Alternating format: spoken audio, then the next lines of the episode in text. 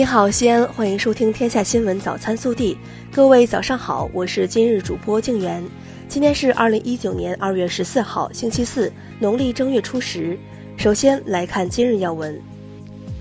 政协西安市第十四届委员会第三次会议将于今天上午在陕西宾馆开幕，会期三天半。二零一九年西安两会期间，西安日报与西安报业传媒集团新媒体中心将继续携手。推出二零一九西安市两会融媒会客厅系列访谈。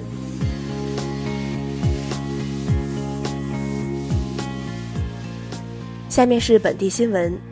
二月十三号，省长刘国中在我市调研部分国有企业、民营企业运行和中国陕西自由贸易试验区建设情况时强调，要持续优化营商环境，支持企业加快发展。省委常委、市委书记王永康参加部分调研。二月十三号晚，市委召开常委会，深入学习贯彻习近平总书记重要讲话精神，坚决打赢防范化解重大风险攻坚战。省委常委、市委书记王永康主持会议。二月十三号，省委常委、市委书记王永康在二零一九年第二期追赶超越擂台赛上强调，要更加突出问题导向，明确标准要求，细化工作措施。扭住不放，一抓到底，彻底排查，彻底整治，彻底查处，坚决打赢大棚房问题专项彻底整治攻坚战。二月十三号，省委常委、市委书记王永康与最高人民法院副院长、第六巡回法庭庭长张树元举行座谈交流时表示，期望共建“一带一路”国际商事法律服务示范区，着力打造法治化、国际化、最佳营商环境城市。市委副书记、代市长李明远等出席。记者十三号从市政府获悉，我市印发关于进一步放宽西安部分户籍准入条件的通知，全国在校大学生均可迁入西安落户。根据文化和旅游部统计，在已公布春节旅游收入的三十个全国热点旅游城市中，西安春节旅游收入位列前三，游客数量和旅游收入均再创历史新高。我省日前印发《秦岭生态环境保护行动方案》，要求认真抓好专项整治后续工作，突出抓好五乱问题整治，确保秦岭生态环境突出问题整治无死角。省住建厅近日出台了关于进一步促进住建领域民营企业发展的实施意见，从十个方面支持我省住建领域民营企业发展。昨日，记者从省教育厅获悉。我省关于全面深化新时代教师队伍建设改革的实施意见出炉，对师德师风方面问题严重者，要严格实行一票否决解除教师职务。二月十三号，西安市科技金融产业发展规划（二零一九至二零二一年）印发，到二零二一年，聚集各类投资机构、各类金融要素和服务平台各一千家。记者十三号获悉。西安印发疫苗使用和预防接种提升工作方案，以确保接种质量和接种安全。二零一九年至二零二零年，全市计划新建接种门诊一百三十三个。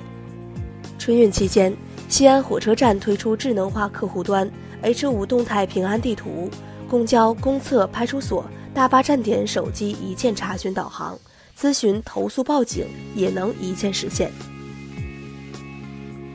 记者十三号了解到，神州大道广电东路航天南路段将于今年二季度彻底实现通车。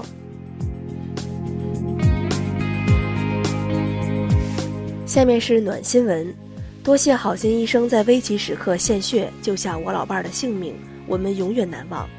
张先生的老伴儿感激地说：“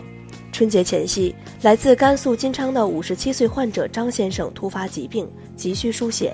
但医院血源紧张。”患者的亲戚朋友都在异地，西北大学附属医院西安市第三医院普外科二病区主治医生李瑞决定献血挽救患者生命。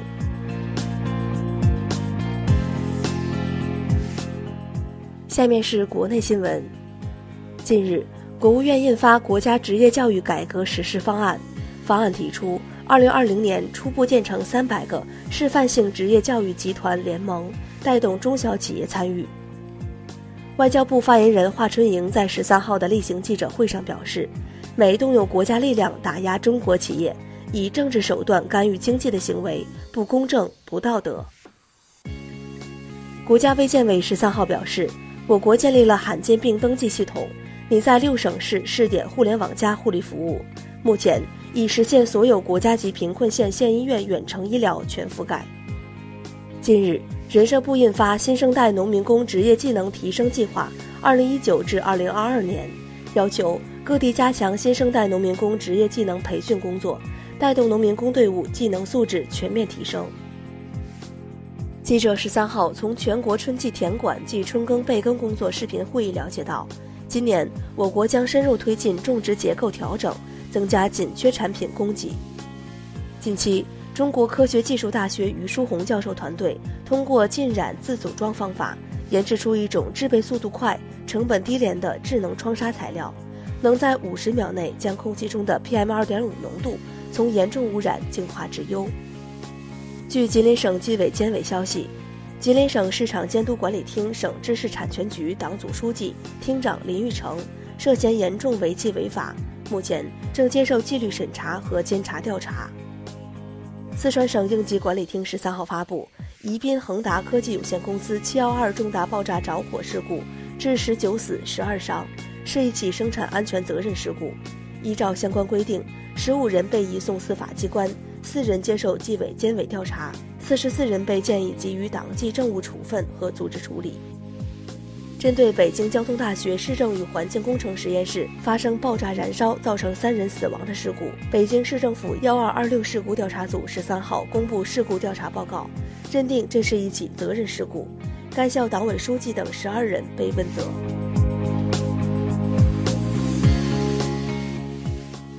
下面是热调查，